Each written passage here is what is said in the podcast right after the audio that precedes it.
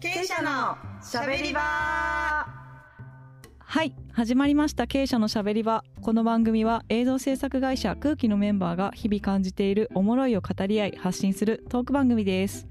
私空気アシスタントディレクターの山内と空気広報のヒージャーが毎回いろんなメンバーとともにゆるく雑談していきます。よろしくお願よろいします。しくお願いします2021年も幸せに差し掛かりましてあっという間でしたね。あっという間でしたね。はい。番組が始まってから半年通算ゲスト13名25エピソード駆け抜けました。今回の経営者は忘年会スペシャルということでいろいろ振り返っていきたいと思います。10時間も喋ったんですね。そう。あれじゃないですか？なんか収録の時間とかも含めたらうんもうもっとある。30時間とかあるじゃないですか？そうそうそう。結構費やしたね、うん。半年間。すごいな。うんうんはいうんはい。ということなんですけど今日は忘年会にふさわしくちょっとスペシャルゲストをお呼びしております。経営者初の外部ゲストですね。はい。それではご紹介させていただきます。えっと株式会社ブックの樋口清則さんです。どうも、樋口です。お願いします。お願いします。いや、ちょ、ちょっといいですか？あのー、まあ、いろいろちょっと僕の紹介する前に、いや、あの、ゲスト出すの早すぎじゃないですか？大丈夫ですか？なんかもっとこう、社内でこの人の声聞きたいみたいな僕めちゃくちゃあるんですけど、まあでもまあちょっと呼ばれたんで頑張って喋りますっていう感じで、ちょっとすいません、なんか、年の瀬に、はい。騒がしてもらいます。はい。はいお願いします。ありがとうございますありがとうございます、はいじゃあちょっと樋口さんのちょっとプロフィールをざっくりとちょっと私の方からご紹介させていただきます。えっと福岡県田川市生まれ2011年に音楽制作会社オフィス樋口を設立音楽制作や舞台音楽映画音楽などの制作に携わる傍らお笑いコンビギチやロックバンドドブロッカーズとして活動福岡県田川市にて株式会社ブックを設立後廃校利活用施設いいかねパレットを拠点に地元筑豊地域の産業開発雇用促進を軸とする地方創生事業に取り組まれています。また自身がプロデュース及びパーソナリティを担当されているポッドキャスト番組古典ラジオはジャパンポッドキャストアワード2019にてグランプリを獲得。そして現在は Spotify が主催する次世代クリエイター育成プログラムサウンドアップのファシリテーターも務めてらっしゃいますはい。めちゃめちゃすごいちょっとややこしいっすよね。まあ要は最初は音楽の仕事やらせてもらっててで広告系の音楽やってたんですねで実はその時に空気さんとはお仕事させてもらってるんですねであの僕と弟でやってる会社を、まあ、東京の四谷を拠点にしてやってたんですけど、まあ、その時にいろいろ音楽作らせていただいてみたいなところから空気さんとは実はあって関係が。でその今はそれもやめてで、まあ、芸人やったりしつつ今廃校利活用の施設を田川市でやってるっていう感じですね。はい、はい。そうなんですね。で実はあのこの経営者の番組を、えっと、ひじやさんと企画して会社でやっていこうっていう風になった時から樋口さんの方にはあのちょっとあの、はい、ご相談をさせていただいて、SNS であの連絡をしてちょっとこういうような番組をしたいと思ってて機材だとか番組構成だとかそういったもののアドバイスをいただけませんか、はい。ということで、はい。はい、もともと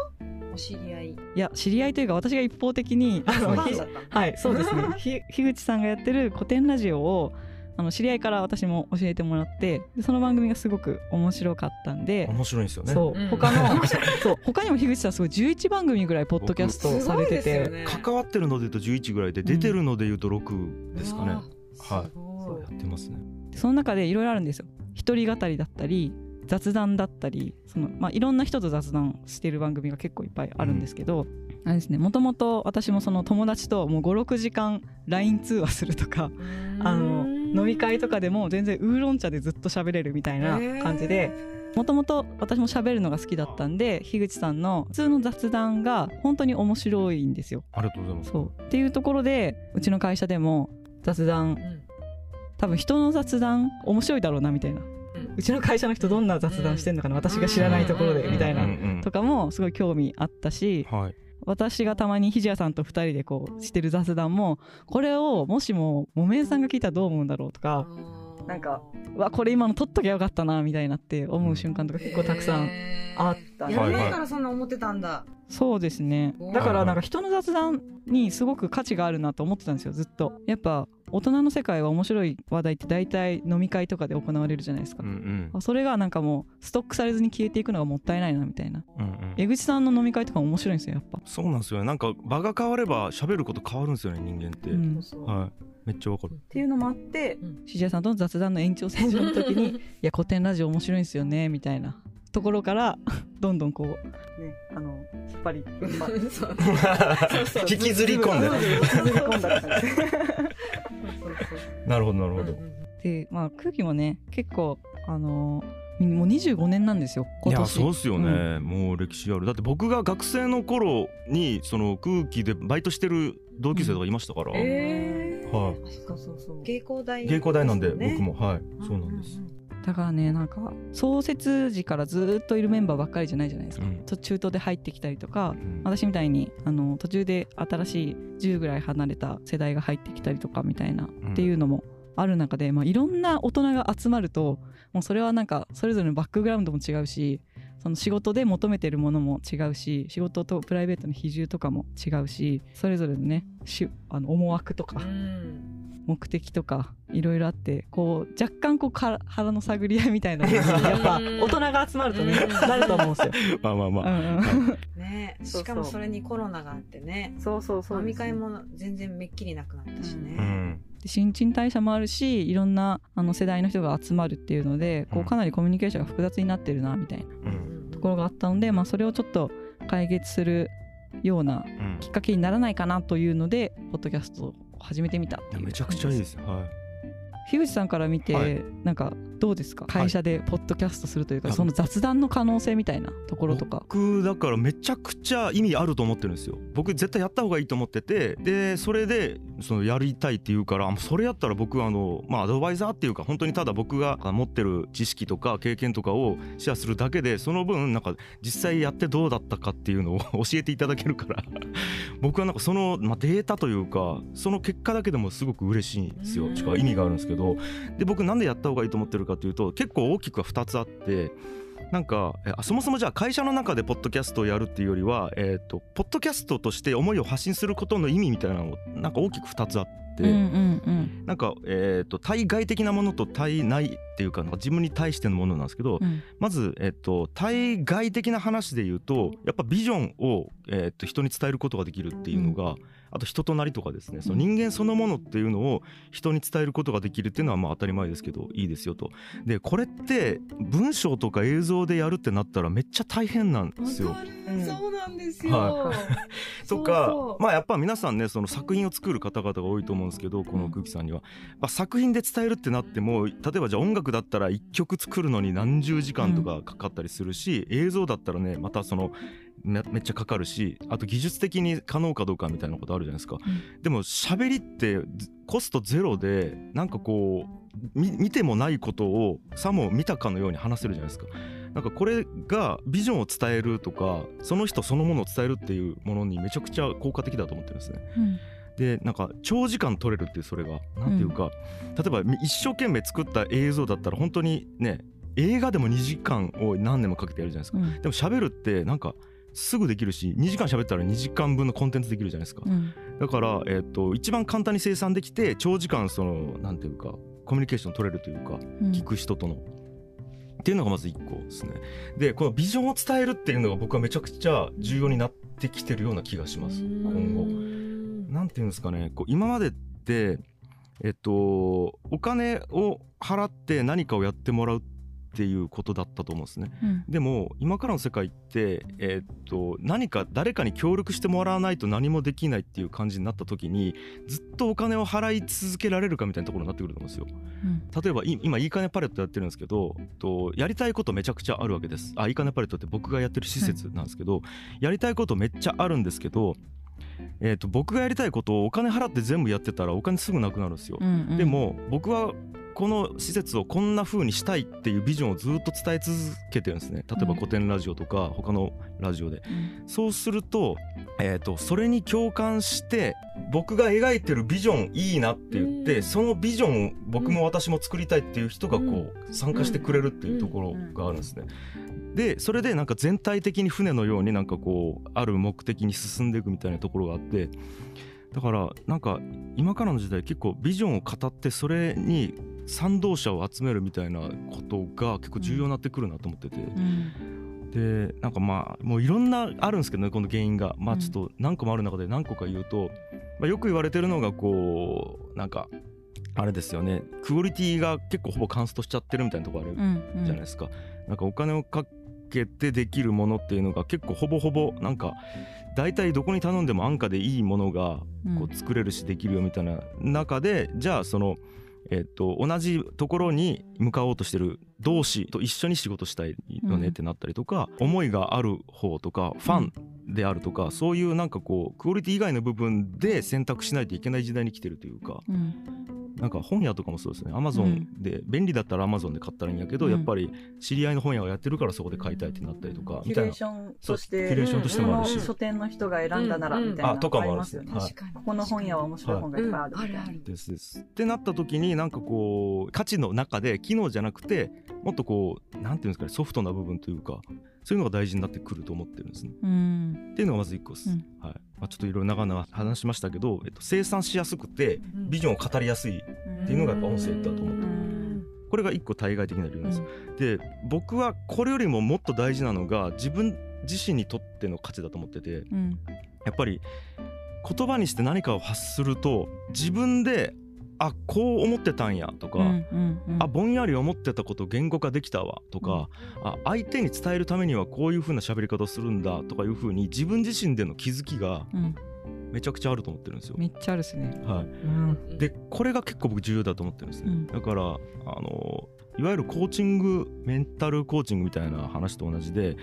実は自分の中に思ってることってぐちゃっと頭の中にあるんですけどやっぱり整理できてないんですよね。で人との対話とかまあ最悪一人喋りでもいいんですよあのマイクとの対話でもいいんですけどアウトプットすることによってそれがこう整理されていくというかで結局自分自身を知ることが僕は今からの人生というかこの今からの想像がつかない社会を生き抜く上でめちゃくちゃ重要なことになってきてる感覚があるんですね。まあそんな感じです、うん、はい、いやめっちゃわかりますね。思うことがたくさんありすぎて。そうそうなんですよ。でちょっとね言葉が追いつかないんですけど。これを説明するのにこの前提がいって、この前提説明するのにこれがいるみたいな、もう僕の中でブワーってあるから、ちょっとパッと説明できないですけどね、いやでもなんか、はい、それでうちの会社ってすごいあのめっちゃ向いてる感じしません、うん、なんかそのだって思いがすごいじゃないですか、みんな、あのディレクターも、社長も、会長も。みんなすごいあの本当に語れる人ばっかりなんですよ、自分の思いがすごいあって。あのちょっと我が強いんですよね、そうなんですよ。で我が強いからこそ、なんかすごい面倒くさい部分もすごいたくさんあるんですけど、でもみんなの言葉を聞くと、やっぱ刺激がすごいですよ、やっぱりすごい刺激されるから社内だけじゃなくて社外の人も聞けるってなった時に、また違う何かすごい爆発が起きそうな気もするし、その江口さんのインタビューだけ聞くとかじゃなくて、はい、もっとその人間性を見られるような機会みたいな外の人が、を増やすとものすごいなんかもっと好きになってくれるような気がしてるんですよ、ね、そう思いますね。なんかだからやっぱインタビュアーに対して答えたりとか、うん、カメラの前で答えることってそういう自分として答えるんですね。で多分そこって別に着飾ってるわけでも嘘をついているわけでもないんですけど、うん、そういう環境で人間喋るとそうなるって僕思ってるんですよ。うんでこれはもうどうしようもないことだと思ってて、うん、僕平野啓一郎さんかな、が言ってる「文人」っていう言葉が僕めちゃくちゃしっくりきてるんですけど、まあ、これ何かというと100人と相対すると100人の自分がいるっていうなんか確固たる自分ってないんだよっていう考え方。で全部本当の自分だけど全部違うっていうのがあって、うん、だからよそ行きの自分も自分なんですけどやっぱり普通に僕ら社会で生きてるとよそ行きの人しか見れないんですよ、うん、よそ行きの格好をしてるスーツ着て喋ってるなっていう、まあ、別にスーツって比喩ですよ。心のスーツですよ、うん、心のスーツを着て喋ってる言葉しか普通に生活してたら入ってこないんですよ、うん、あのある程度よりなんですかね遠い関係性の人っていうのは。でも本当にこの社内でポッドキャストやるのってそのスーツ着てなんやったらもうリビングにいるからズボン脱いでパンツ一丁になろうかぐらいの言葉が聞けた時にあこの人人間なんだってなると思うんですよね。なんか僕はなんかそそこをあえてこう見せるっていうことでなんていうんですかねこう人間として捉えてもらうというか、うん、なんかそういう効果が僕はあると思ってますね。はい、めっちゃわかりますなんかみんな多分それぞれ人によってどういう、はい、なんでこの人と働きたいのかとかっていう判断基準って違うと思うんですけど私は割と人間性でなんか見ちゃうんですよ。人間性でなんかまあ、多分どんなにめちゃめちゃ金を積まれてももう全然思想が合わないみたいな人とはやっぱ仕事したくないなって思うし、ここなんですよ、うん、だからその社会変化もあると思うんですよ、うん、今までってお金が稼げて安定してるところが良かったはずなんですけど、うんうん、結局お金で買える幸せが幸せって定義してる人が多かったと思うんですね、でもあれこれお金なくても結構スマホ1個あれば楽しいぞみたいな、あのお金なくても別に100均で揃うもんで豊かな生活できるぞみたいな感じになってきた時にお金の価値よりもその活動自身自体に対する価値が相対的に増えてきてると思うんですね。うん、ってなったらこう違う価値を付与しないと仕事がそもそもできないっていう形になってきてる気がするんですよ。うん、でおそらくクリエイティブ業界にいる人って早くそれに気づいちゃった人と思うんですよ。うん、なんかだってねやっぱり辛いじゃないですか普通のサラリーマンより、うん、おそらくその残業めっちゃあるとか、うん、現場なかなか帰れないとか、うん、毎回毎回違う種類の難題が来て、えこれ映像でどうやって再現するみたいなことで頭悩ませながらでも自己表現してるわけじゃないですか、それって普通にぼーっとして楽で仕事しててお金もらえればいいやっていう人の価値観からすでに1個逸脱してるじゃないですか。でなんかそれが多分加速してると思うんですよね。なんか社会的に、うん、と思います。そうですね。はい。そうだから空気もなんかその、うん、面白い映像を作れる人みたいなのは、まあ、あると思うんですけど、はい、でもそれ以上に持ってる思いとか会社の人たちが、みたいなところも発信できる世の中になったなって思うんですよね。はいはいはい、ポッドキャストによって、ね、もちろんなんか今までその映像で伝わるものもあったと思うんですよ。面白い映像作る人たちだなみたいな評価はもちろんあったと思うんですけど、うんうん、でもそうそれだけじゃなくて直接思いを声に出して載せることができる、でだからその空気ってこう福岡に25年もやってて、はい、業界の人からやっぱ空気さんすごいですねみたいな風に言われるんですけど、はい、でもそうじゃなくて本当に思いに共感して、うん、あの空気のこと好きになってくれる人が増えたら、多分もっともっともっとなんかすごい面白い循環みたいなのになるような気がしてて、うん。うんでなんかね思いとか理念とかって綺麗な言葉を作ることってできるんですよ。多分、一生懸命考えたら。でも、うんと、例えばじゃあ今世の中に会社ってめちゃくちゃある中で理念やビジョンを掲げてるけどなんか社長室の後ろに貼ってるだけみたいな多分あると思うんですよ。で、えー、とそれって体現本当にしてるかどうかってやっぱ分かんないですよ。でもポッドキャストとかでずっと中の人が発信し続けてるとそれってじわじわにじみ出ちゃうと思うんですよ。あこの会社本当にこの理念のためにやってるなとか、だから本当怖いんですけど、良くも悪くも音声って嘘つけないんですよね。でなんかそういう文章とかってギリギリ嘘つけるんですよなんか、でブランディングそうそうそうそう。ブランディングとかで頭で考えたことで進めちゃう進めることができちゃうんですけどでツイッターでそれがちょっと崩れたような気がしてて。あのそうなんですよ。ツイッターもやっぱ出ちゃうんですよね人が、うん、でもまだツイッターってなんていうんですかね文章だから、まだちょっと嘘つけるんですよ、うんでも音声ってもうガチで出ると思ってますね、うん、なんか人となりみたいな。いやそこがね面白いんですよね。面白いですね。本当に。そう。いや私もその山内さんからお話伺った時に、はい、やっぱりその会社のことをブログとかで書いくとどうしても私のなんだろう目線とかが入って本当にそれが会社の人を正しく伝えれてるのかなっていうのはちょっと不安だったんですよ、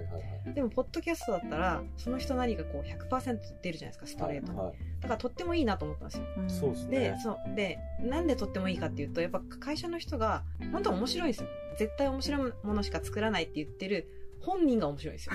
そうそう。そう。だからそこをやっぱ伝えたいなってはちょっと思いました、ね。いいですね。うん。ひじやさん普段はあの広報の担当としてブログとかツイッターとかフェイスブックとか会社のそういう外側のねことをやってるんですけどひじやさんは結構意外と喋りよりも文章派、文章としてその。意見を構築するのが得意なんですよね、そうなの。なんかあんまりこうストレートにこうすぐ言えないのお二人みたいな、ライブ配信とかね、ライブ的にこう打ち合いはそんなに得意じゃないって感じですよね、なんかこう文章で遂行してから出したい感じで。すね、言ったらあの映像もそうじゃないですかその見た目、まあ、根底を書いていや企画を決めて根底を書いて、どういう見せ方をするかみたいなどういう間にしていくかみたいな、っていうのでかなりこう綿密に計画を立てて見せるし空気はそういう演出が得意な人たちじゃないですか、はい、映像って、はい、でもあの飲み会とかでね喋るとすごい面白いからライブ的に。はいはいはい。そうそう。だから、ね、嫌なやつがいないね。そう。ですね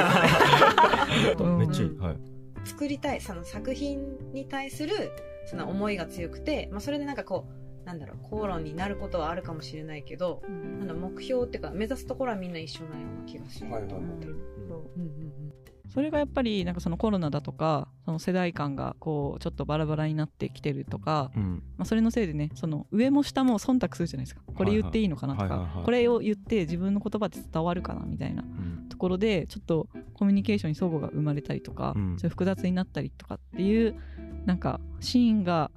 あったのをこれでね一点突破できないかなみたいな。ポッドキャストによってっていう。いいね。いやだから多分えお前こんなこと考えてたの？っていうのが絶対出てくるあるある。もうすでにありますあででしょ、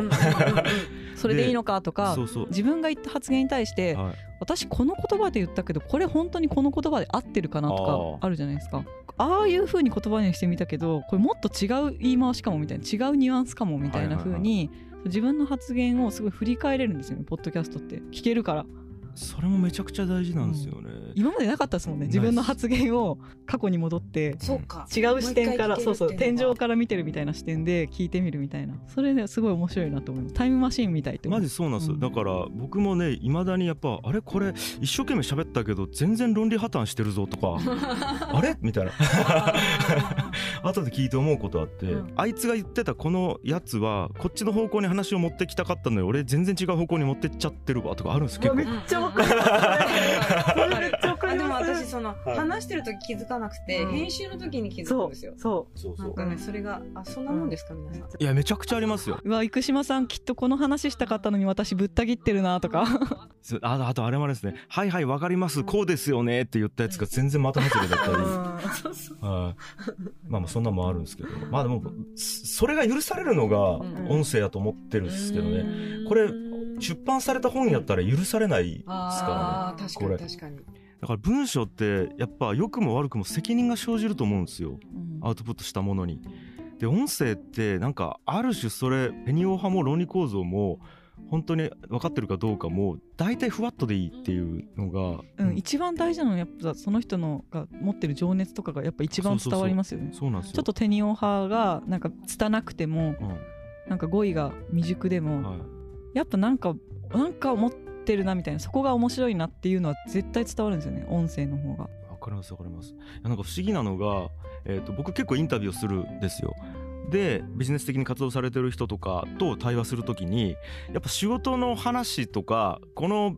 プロジェクトってどうですかっていう話って向こうからあの会話としてスラスラ出てくるんですけどなんかねあ用意されてるなって感じなんですよ。あで、えっと、めちゃくちゃ分かりやすいんですけど、うん、うんうん、って感じなんですね。で例えばそこで全然違う質問投げかけるんです例えばそれって原体験から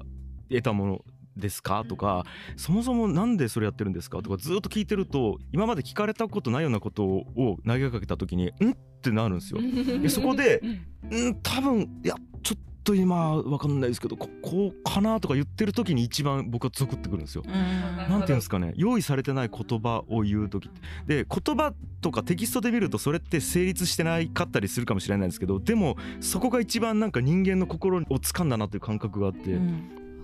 樋口さんなんかいい質問してるんですよね割と。あありがとう。そうそれそれ聞きたかったみたいな。そう、いやそれはなんかね意識するというかはい、